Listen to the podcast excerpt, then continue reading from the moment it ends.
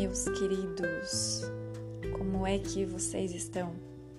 Estamos aqui e hoje não é para falar do Evangelho do dia, porque a primeira leitura eu acho que dá para trazer bastante reflexões a respeito e eu adorei. Adorei demais e eu acho que hoje nós iremos falar sobre a primeira leitura e não sobre o Evangelho. E para quem quiser ler o Evangelho do dia, hoje é Marcos, é, capítulo 7, do 31 ao 34. Mas eu irei falar sobre Gênesis, capítulo 3, versículo 1 até o 8. E aí ele fala sobre o pecado, sobre Adão e Eva. O capítulo 2 ou 1 é sobre a, a criação do ser humano, né? E, e tudo era perfeito e não havia pecado, e o homem e a mulher estavam nus e não se envergonhavam, até que Jesus apresentou uma árvore, a árvore proibida, que o homem poderia fazer tudo o que ele quisesse. E naquele momento pode-se dizer que surgiu o limite, né? Deus fala que. Opa! Jesus fala que tem várias árvores no jardim, mas que de uma ela não pode tocar. E é claro que aí no meio de tudo isso surge algo querendo é, fazer com que essa mulher ela caia em tentação, né? E uma coisa muito curiosa é falar, tá, mas por que que certas coisas, né, como aconteceu com a serpente, e eu quero deixar claro aqui também que a serpente, ela é um símbolo de, de uma criatura enganosa, né, que, que pode vir a querer ser bem mais astuta e tornar bom aquilo que não é para ser bom, tornar atraente aquilo que vai te afundar, que vai te levar para algum lugar que vai ser difícil de você sair. E por que que ela foi até a mulher e não foi até o homem? Aqui, gente, é muito engraçado porque a mulher ela tem o poder de persuadir, né? Ela tem o poder de, de influenciar várias pessoas. E o homem, ele provavelmente não faria isso. E se faria, a probabilidade seria bem menor.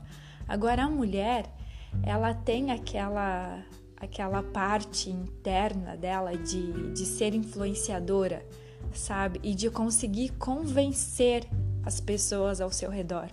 Então é claro que a serpente, muito inteligente, foi até a mulher. Para quê? Para que ela pudesse levar o homem junto com ela. E isso acontece não é de hoje. Quantas vezes a gente faz algo errado ou outras pessoas fazem algo errado e querem levar outras pessoas juntos também, né? Querem influenciar para o mesmo buraco. Então é é algo bem bem diferente assim, né? Que a gente não, não para para pensar muito a respeito disso, né? Que muitas vezes não basta a gente ir pro buraco, a gente quer levar outras pessoas junto. E aqui ela fala que a, a Bíblia fala que a, a serpente fala para a mulher, né? É, mas você não sabe que, que Deus está proibindo isso porque, porque é muito bom, porque você vai, você vai ter poder, você vai pensar como Deus, você vai agir como Deus, você vai ter os mesmos poderes que Ele. Você não acha que é por isso que Ele está te proibindo? Porque é algo muito bom, é maravilhoso, né? Então prove, prove que você vai ver que, que você vai ser como Deus também. E a mulher, o que que acontece? A mulher, ela, ela se auto-engana né? O, o poder que dá atração, né? O poder de tornar aquilo que é ruim belo, né? Como que autossatisfação mesmo. como se se a gente fosse tornar alguém melhor, como se a gente é, fosse realmente se satisfazer de algo que é bom, que brilha aos nossos olhos, que nos torna extremamente atraente. E muitas vezes a gente cai, né? Porque a princípio a gente acha que é bom. A princípio a serpente é doce, tudo é muito bonito, tudo é muito gostoso, tudo muito é amigável, né? E, e nessa passagem é, é muito evidente essa tentação que, que o belo, entre aspas, do mundo, né, nos apresenta de uma forma que a princípio é, demonstra algo valioso, mas que depois, por trás disso, nos remete a arrependimentos, mágoas, muitos, muitos sentimentos de, de vergonha, né?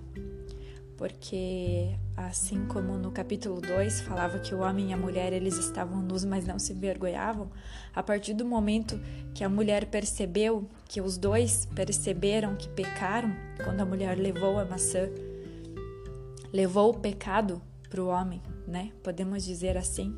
Os dois perceberam que erraram. Por quê? Porque a partir do momento que o pecado entrou, eles perceberam que estavam nus e eles se envergonharam. Ou seja, a malícia voltou. A, mal, a mali, voltou não, né? Ela se instalou naquele momento porque tudo era puro. E a malícia veio para tornar as coisas pecadoras mesmo, né? E, e aí aquela vergonha levou eles a se esconderem de Jesus. Por quê? Porque o, porque o pecado ele nos torna é, medíocres e envergonhados, e aí a gente faz as coisas e depois a gente quer se, a gente quer se esconder, a gente quer cavar um buraco e, e se esconder lá dentro, porque a gente sabe que é, é, é envergonhoso mesmo, né? Vergonhoso, não tem outra palavra. E na minha opinião, é, estamos vivendo numa época em que vários relacionamentos estão falidos, é, várias escolhas nos destroem e depois nós nos arrependemos, né? E, e o Dr. Felipe, um ginecologista cristão que eu sigo no Instagram, ele fala muito que, que os nossos olhos eles nos tornam a pecar.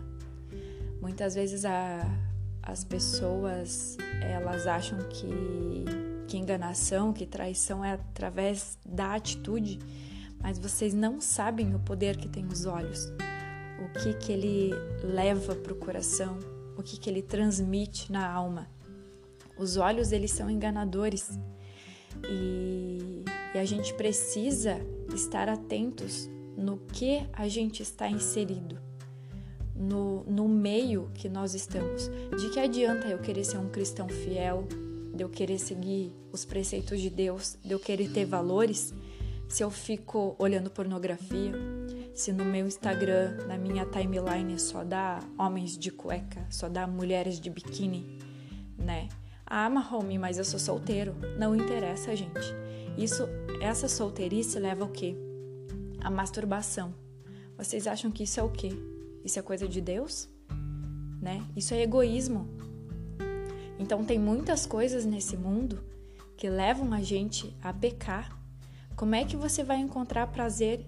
É, é, é como se você, gente, e me desculpa falar, mas é como se você estivesse se esfregando em si mesmo. O doutor Felipe fala muito isso. E, e você precisa de um relacionamento, você precisa de uma mulher para tornar aquilo santo. O relacionamento é santo. O objetivo da relação sexual é você gerar vida e você se entregar para outra pessoa. Agora, a partir do momento que você se tranca num quarto, deixa os teus olhos te levarem para mundos cruéis, para mundos maliciosos, que, que vai te levar para um lugar onde você não vai conseguir voltar sozinho. As redes sociais, o Instagram, ele é uma, é, é uma rede social que ele pode te levar para o céu ou para o inferno. Nossa, que exagerada! posso até ser. Mas eu tenho certeza do que eu tô falando. Eu tenho certeza que ao invés de edificar muitas coisas ali, nos torna mais impuros do que qualquer coisa. Os nossos olhos, eles nos levam para caminhos onde Deus não vai orgulhar da gente. Se eu começar a olhar todas as pessoas que eu sigo, tudo que tem nas minhas redes sociais, isso ali vai me levar para onde? O que, que eu quero com aquilo? Se eu sou casada, se eu tenho namorado, se eu tenho namorada, o que que aquilo vai fazer na minha namorada? Que que aquilo tá, tá fazendo com que eu sinta dentro de mim? Os meus amigos que eu tenho agora, para onde eles estão me levando? Porque eles também influenciam na minha vida. Eles podem ser anjos, mas podem ser serpentes também. Todos os lugares que nós estamos, presencialmente, digitalmente, tudo nos leva para algum lugar. E aí depois a gente acha que se arrepender vai resolver. Na verdade, vai, mas não 100%. Porque a gente peca, Jesus perdoa, mas as marcas ficam. Tem pessoas que a gente não recupera mais. Tem pessoas que nos perdoam, mas que não querem mais a gente na vida delas. Então, isso, gente, é algo assim que nós devemos parar para pensar mesmo em como a gente está vivendo nesse mundo. Como é que eu vou ser? Eu postei esses dias no Instagram. Como é que eu vou ser um, um bom marido, uma boa esposa, se eu sou uma péssima solteira? Se eu vivo de qualquer jeito? E eu acho bonito, né? A gente fala, ai, ah, gente, mas eu sou jovem, Deus sabe que eu preciso disso. Não, gente. Nem tudo que você pode é o que te convém. Qual é a sua cruz nesse mundo? O que é que você vai fazer a tua abstinência nesse mundo? Ou você vai pegar tudo para você? Você vai escolher todos os caminhos. Qual é a sua seleção? Você é seletivo? Ou você deixa a porta aberta e pode entrar quem quiser?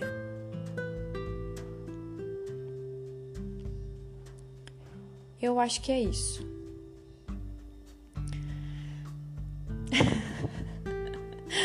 Ai, gente, é... é por isso que eu quis falar sobre Gênesis hoje. E eu tenho certeza que você deve estar pensando outras coisas, essas reflexões te levaram para um outro caminho também.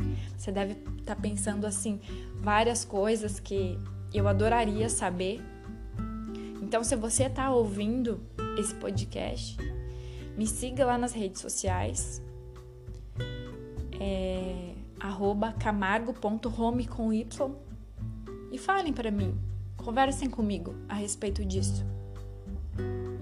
Vamos dialogar sobre coisas que importam também. Não vamos viver só de meme e, e de coisinhas que, que não acrescentam a gente. Vamos conversar com os nossos amigos a respeito disso. Vamos elevar a nossa espiritualidade, né? Qual é a sua ambição? Você tem ambição? Eu escutei ontem isso, gente. Você tem ambição espiritual? Você quer ser santo? Ou você é um católico de fachada que nem acredita nisso mais? A tua ambição é, é graduação, é mestrado, doutorado, é trabalhar no TJ igual eu, né? Meu sonho é fazer isso e aquilo, aquilo, tá, mas e a, e a tua ambição espiritual? Você tá rico ou tá pobre aí? Me diga. Gente, é isso. Senão vou falar demais. E vou encerrar por aqui. E até o próximo